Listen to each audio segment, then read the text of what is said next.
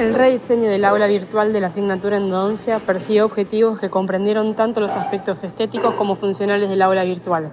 Se consideró fundamental distinguir este espacio de aprendizaje del resto de las aulas para romper con la estructura tradicional que tienen en el campus.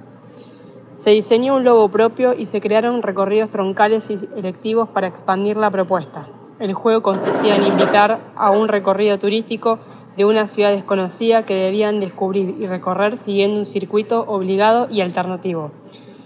En cada etapa del recorrido debían enfrentarse a desafíos, a quienes lo superaban iban sumando créditos para obtener luego distintas recompensas.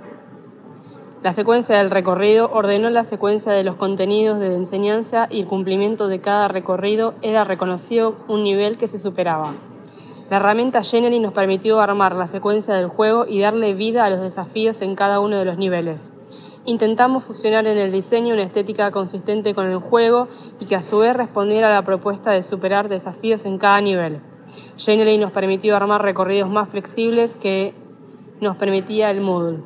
Cada jugador o jugadora pudo ver su evolución a lo largo del juego y su cursada, a su vez los docentes pudieron supervisar y monitorear los recorridos atravesados.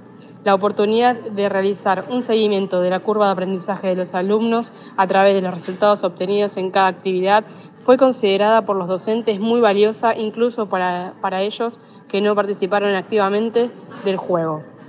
Por otra parte, los alumnos sostuvieron una motivación bastante sostenida en el tiempo a lo largo del año hace varios años y siempre bajo el mismo lema aprovechar al máximo el tiempo presencial de los alumnos para que desarrollen habilidades en la clínica, Endodoncia ha innovado incorporando tecnología.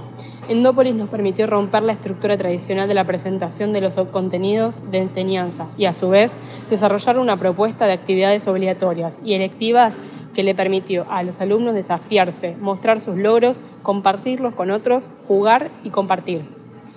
Los alumnos jugaron un rol muy participativo en su propio proceso de aprendizaje. A los docentes se les, corrió el rol de transmisores para que pudieran estar más atentos a la supervisión y orientar a los alumnos. No todos lo lograron, pero pudimos armar un equipo de líderes en cada comisión que se hicieron cargo de los roles, no solo orientando, sino también alentando a los estudiantes.